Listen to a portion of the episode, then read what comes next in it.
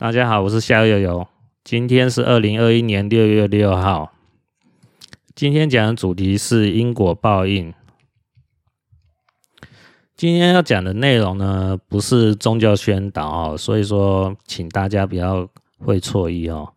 但是我讲的呃重点呢，还是以呃劝人为上哦，不要与他人为恶哦，这个观念为主啊。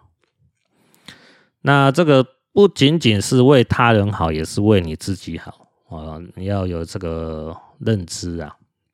那可能有人会认为是说，这不就是佛教常讲的内容吗？哎，确实也是如此啊。但是我今天主要讲的内容还是命理啊。哦，那就我们所知啊，就是算命呢，就是推算人一生的命运嘛。那它是以人情世故为依据，哦。你才能推算出他未来哦，这个来算命的人，他未来的一生会发生什么样的情况和结果嘛？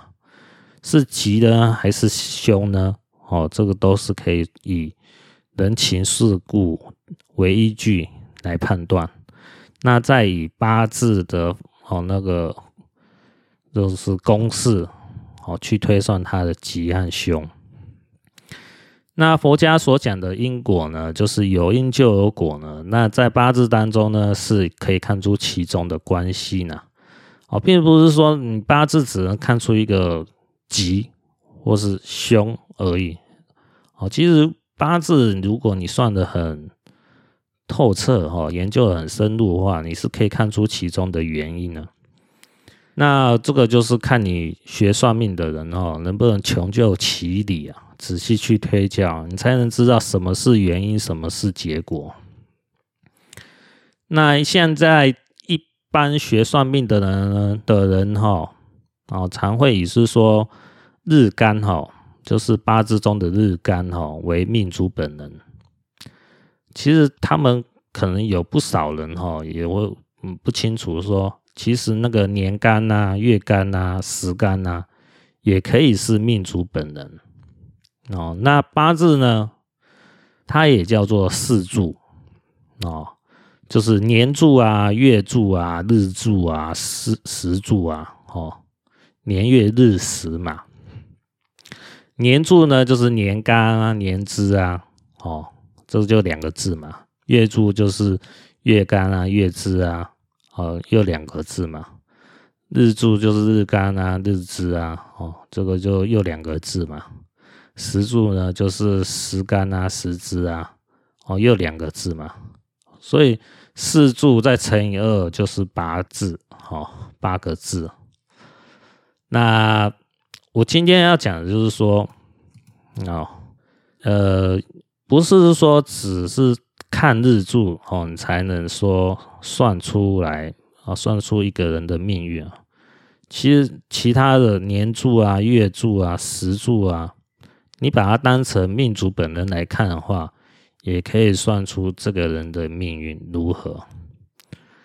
哦，如果是现在，我最近有看一些紫微斗数的书嘛，他他的观念也其实跟八字都很相似啊。好像紫微斗数嘛，它是有命宫啊、兄弟宫啊、夫妻宫啊、子女宫啊、财帛宫啊、疾厄宫啊、迁移宫啊、仆役宫啊、事业宫啊、田宅宫啊、福德宫啊、父母宫嘛，它总共十二个宫位嘛。它算大运的话，就是呃，假设我是呃一到十岁的话，就是以命宫来看嘛。啊，十一岁到二十岁就以兄弟宫来看嘛。然后二十一岁到三十岁就是以夫妻宫来看嘛，啊，这个就是跟八字的看法其实都是很相似的哦，就是像年柱啊，哦，看完再看月柱啊，月柱看完再日柱啊，日柱看完再看时柱啊，它这个都是有它一脉相承哦，雷同的概念啊。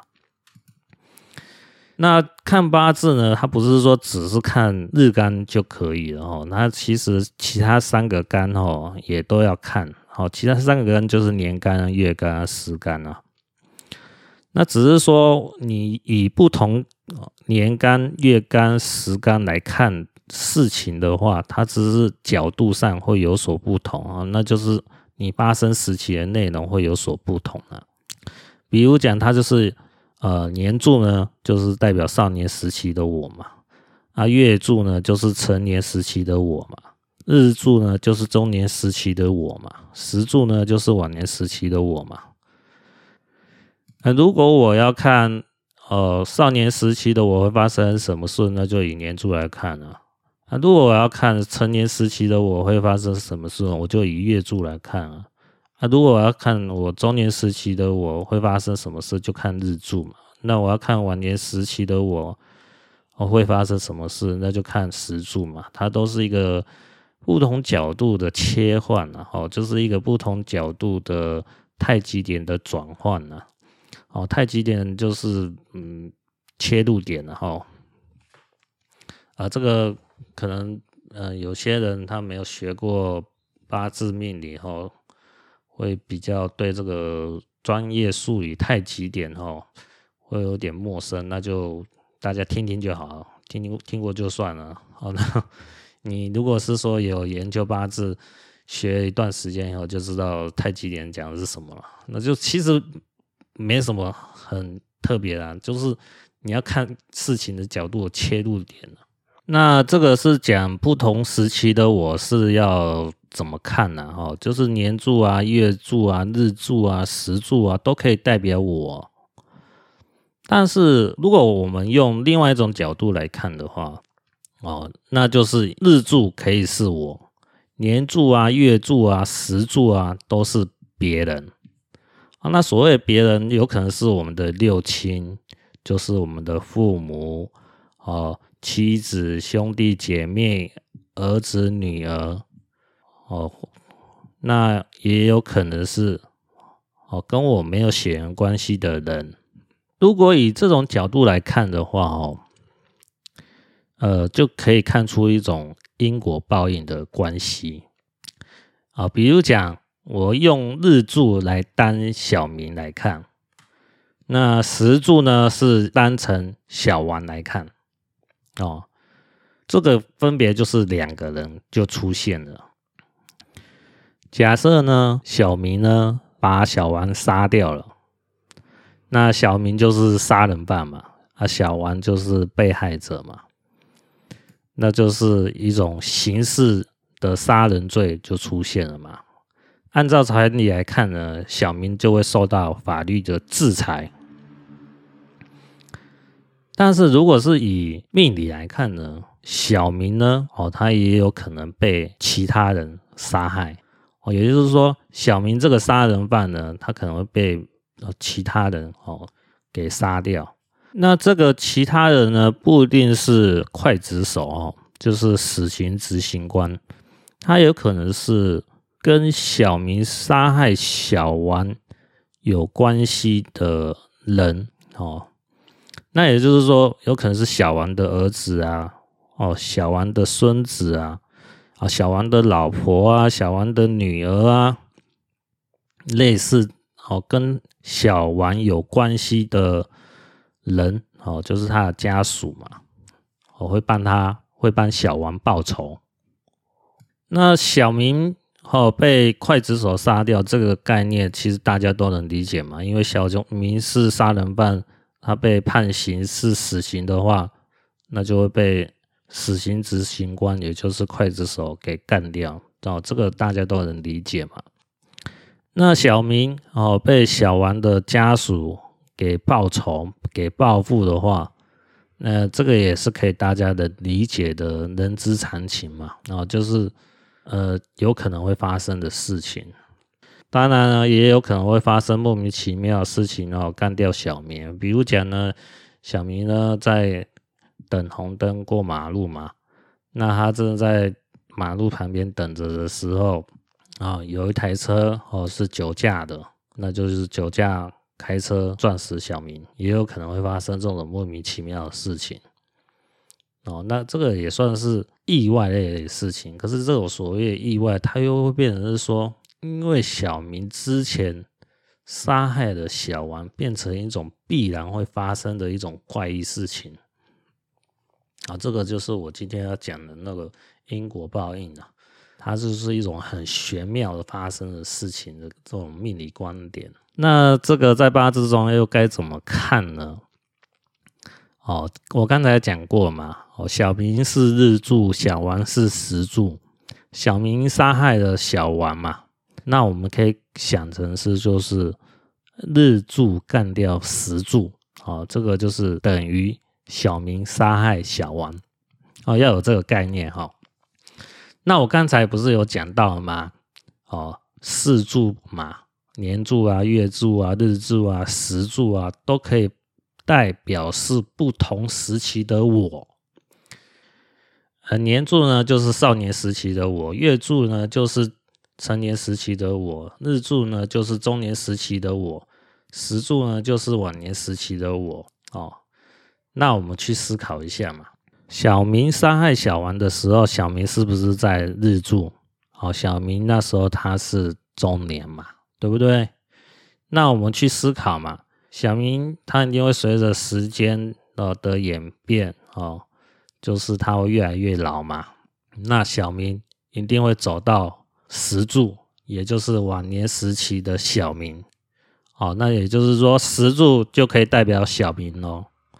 那小明在石柱的时候，我们刚才去思考一个我刚才讲的一个逻辑观念哈。小明杀害小王等于日柱杀害石柱，对不对？那我们现在去想一个道理哈。现在小明哦，他跑到石柱上了，他已经是晚年时期的小明了。那日柱杀害石柱也会发生，那也就是说日柱。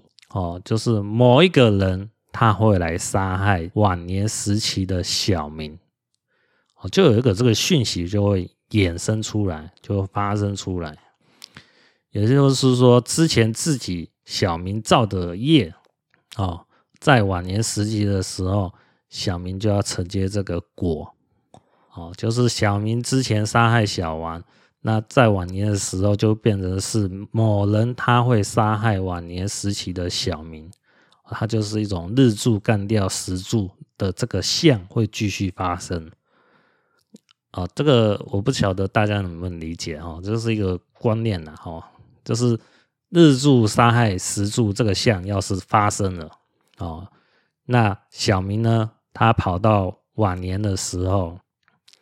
那日柱杀害时柱的象，既然已经发生过了，它还会再次发生，再次发生就是日柱它会变成别人，不是说小明了哦，日柱不是小明哦，日柱它就变成别人哦，日柱杀害时柱，它就变成哦别人杀害晚年时期的小明。哦，就是这个观点，这个逻辑，它会再次发生的相会再次出来。只要是说小明呢，他之前有杀害小王这个事实有发生了，那在晚年时期的小明呢，就要承受这个恶果。那小明呢，如果在杀害小王之前有来算命的话，那小明是有可能躲过这一劫的。也就是说。算命师呢，看到小明有可能会去杀害小王这个相出来了，那算命师呢，可以去建议小明呢，就是说对人要有包容哦，就是不要有一些伤害别人的事情发生，就可以避免晚年他要承受这个恶果哦，就类似这种观念的看法哦，可以劝导劝导看看了。那当然听不听就是看小明个人了啦。那就是看个人的造化嘛。那小明如果听从建议和劝告，就是说他对人有包容，不去伤害其他人的话，那小明就有可能躲过这个劫难，就是晚年的劫难。为什么这么讲呢？就是小明呢，哦，他伤害小王的这个事情不发生的话。哦，这个在命理的角度来讲，他就叫就呃空亡。哦，空亡就是这件事情就不发生。哦，那不发生的话，他这个哦，这个凶灾的事情呢，最起码都可以减掉一大半了。哦，就是说他不去伤害别人，那别人也自然就是没有理由去伤害晚年时期的小民嘛，对不对？那晚年时期的小民，他所发生的凶灾呢，是减掉一大半，不是说变成没有凶灾哦。这个要大家有一个认知哦。为什么这么讲呢？刚才讲到嘛，日柱伤害时柱，它是一个很凶的相。这个很凶的相，既然发生了，不会是说因为我不做坏事，这个伤害的相就会变成没有。好，大家能理解吗？就是说，它会变成另外一种形式的转化，另外一种形式的转换可能会变成是怎么样？就是说，晚年时期的小民走路不小心跌倒了，那就大腿骨折哦，那躺在病床上哦，三个月又包着呃石膏哦，又包了三个月哦，都是用拐杖走路哦，前前后后病了半年哦，这个。呃，跌倒的伤才好起来啊，就是变成这种大凶的相呢，它就变成小凶的相了。哦，这个就是一种呃，它的相的转换了。哦，就是不会变成说那个大凶的相变成完全没有，那变成完全没有都太夸张了。哦，就变成命里无凭啊。哦，变成命里没有依据啊，这是我个人看法啊。但是尽管如此，总比小明。晚年时期小明被人家干掉，好吧，对不对？那就是一种趋吉避凶的看法哦。我刚才讲到因果报应的看法，就是他其实我们就是尽量不要做坏人去伤害别人，不要做骗子去骗人家的钱财哦，不要去做色狼，不要去 侵犯妇女哦，纯洁的少女，不管哦哪一个。时期的女孩，我们如果是男的，就不要做这种坏事，好不好？不不不骗财，不骗色，好，尽量做个好人，哦，就是保护自己的最好的方法，这就是我的看法了，哦。嗯，那我举一个现实中的例子哦，让大家去领悟一下哦。呃，你就可以知道我讲的是跟现实生活当中是有相关性的，你就比较容易去理解啊。哦，有一个新闻是这样讲的啊，它的标题是“目睹妈妈被打死，孝子忍二十二年，狠杀三仇人，下场令人鼻酸”。哦，这位孝子呢，他叫张扣扣哦，呃，就是纽扣的扣了哦，张哦，弓长张哦，张扣扣。哦，我把那个时间呢，呃，跟大家。大概的讲一下哈，就是一九九六年的时候，呃，王家的三个父子呢，哦，他们杀害了呃张扣扣的母亲。那二零一八年的时候，就是二十二年后呢，张扣扣呢，他就开始他的复仇计划，他把这个王家的三父子呢都杀掉。然后，二零一九年的时候呢，张扣扣因为杀害了王家的三父子，被判处死刑哦。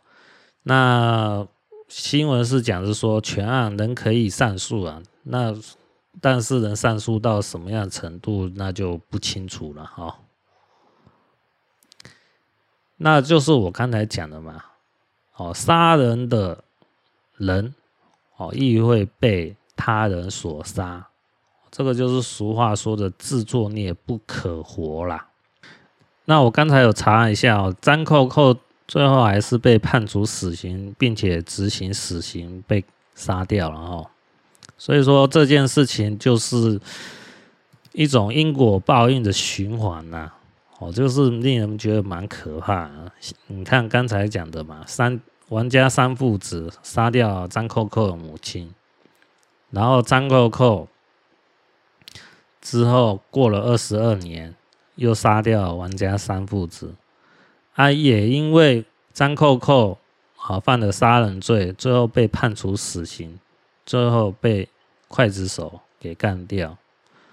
那我在写这篇文章因果报应的时候，有位网友说，他的家族呢，哦，某个长辈呢，在二二八事件当中遇害了，那他认为很不满的就是说，哦，就是杀害他长辈的有一位呃嫌疑人还是犯人哦，没有遭到什么恶报啊，所以他认为呢，恶有恶报之说呢，好像是一种安慰人心的方便说法啦。哦，这个。这个是某位网友的亲身经历啦，啊、我那时候是怎么回答呢？我是说，因为你希望看到的呢是现世报呢，恶人在他活着的时候呢就要受到应有的制裁。但是我写这篇文章呢，就是讲哦，以命理的角度来看，会有一种因果循环的报应啊。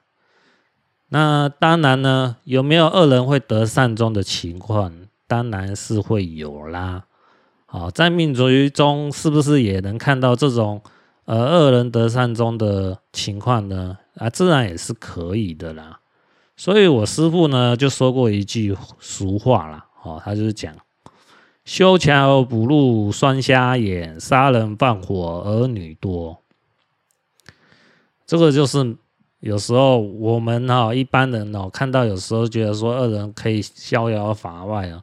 很小白呀，哦，好像也没得到什么恶恶报，哦，就会认为是说上天好像不公平。其实这件事情呢，就是是说我们是以希望看到现世报的角度来看哦，就会比较狭隘哦。我那时候就回答这位网友说呢，如果你能把时间的幅度呢再拉长一点来看呢，最后结局呢就会让让人。哦耐人寻味啊！哦，比如讲呢，我有讲一个历史的事情啊，就是说汉朝的卫青呢，哦，他是击溃匈奴的西汉名将嘛。那卫青呢，他建功立业呢，好不风光啊，并并且得到善终呢，对不对？哦，那我们去想啊，被他杀害的匈奴的人就不是人吗？他们也是爹亲娘养的嘛，对不对？哦，卫青杀害那么多匈奴，就不会得到报应吗？其实不是这样子啊。最后呢，卫青的家族最后是什么结果？如果你有看历史的话，你就知道呢，最后卫青的家族呢是被满门抄斩的。哦，也就是说，卫青这个人他是西汉名将，他看起来建功立业，并且得到善终，好像是好人嘛。哦。对不对？也是，哎，得到好的结果嘛。可是实际上，他去伤害哦那么多的匈奴，其实我们不要以国家的角度来看的话，而是以命理的角度来看的话，那就是他伤害其他人，也会被是说其他人来伤害他。那当然，卫青已经死掉了，那要怎么再继续伤害已经死掉卫青呢？那就是伤害。卫青的家人嘛，所以最后卫青的家族是被满门抄斩。你看他的后果是怎么样？是不是也是很悲惨？哦，对不对？所以说我们不要心存侥幸啊！哦，就是说，如果我当一个大恶人，或许我可能运气很好，命很好，哦，我可以得到所谓的那种善终。但是我的家人、我的儿子、女儿、我的妻子、我的孙子，哦。有可能因为我之前所做的恶遭到灭顶之灾哦，这个变成是说我这个就算是大恶人，也一定不希望我的家人受到伤害嘛，对不对？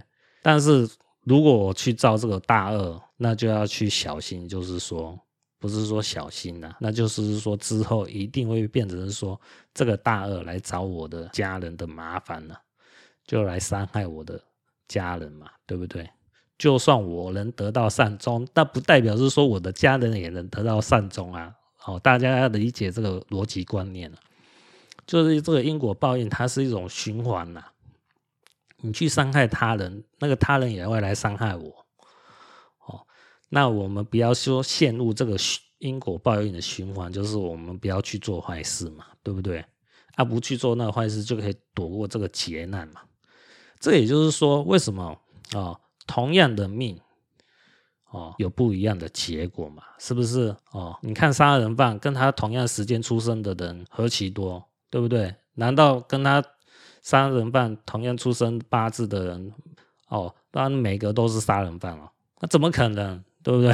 也有人是好人嘛。所以说好人哦。那你不能说好人也给他判一个死刑，让他去死吧，对不对？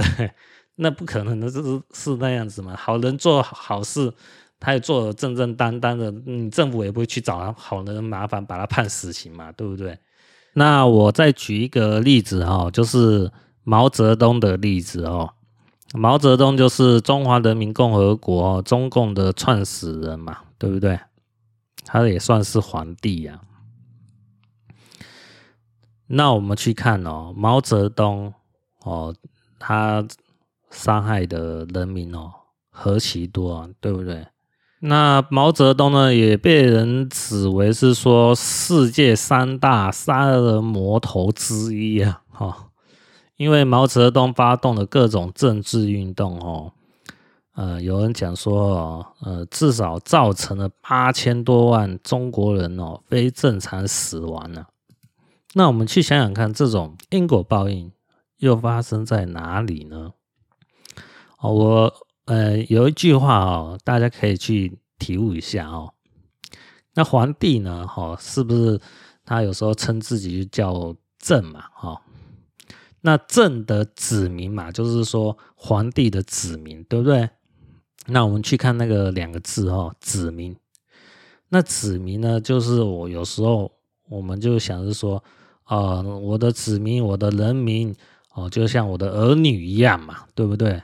那我们就可以从这样去类化出来，毛泽东的儿女们，他们所发生的报应又是如何呢？我有去查一下哦，毛泽东呢，他有十个小孩哦，六个儿子，四个女儿，只有两个女儿哦过得还不错，其他哦都很惨哦，大家可以。看看有多惨啊！毛泽东的长子呢，毛岸英呢，二十八岁死亡。哦，他是在抗美援朝的时候，哦，遭美国空军的袭击阵亡。毛泽东的次子毛岸青，哦，虽然享寿八十三岁，但是呢，哦，他的次子呢，患有精神疾病，哦，有可能是那种精神分裂症。那毛泽东的三子呢？毛岸龙呢？哦，他是早夭。毛泽东的四子呢？毛岸红呢？下落不明。哦，那五子呢？六子呢？都是早夭。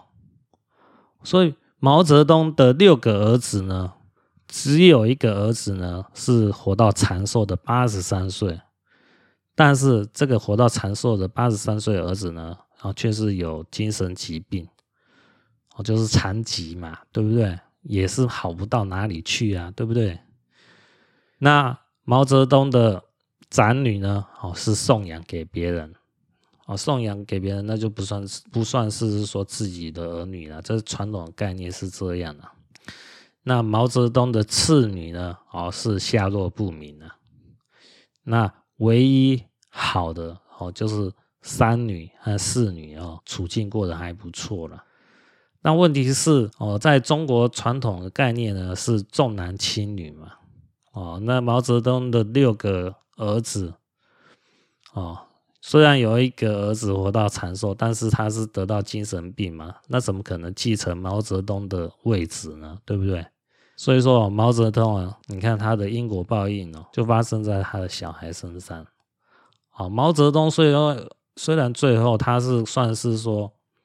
老而得善终死掉嘛，但是呢，他的报应哦，就是发动的各种政治运动，伤害了哦八千多万的中国人民非正常死亡。他所伤害的这些子民，也就是伤害了自己的儿女。所以你看，毛泽东的十个小孩里面，只有两个女儿过得还不错，其他八个都很惨。那你看这个因果报应的魔力哦，哦，这种循环有多可怕？哦，是不是值得我们去深思？对不对？那好，今天就先讲到这里，下集再见，各位，拜拜。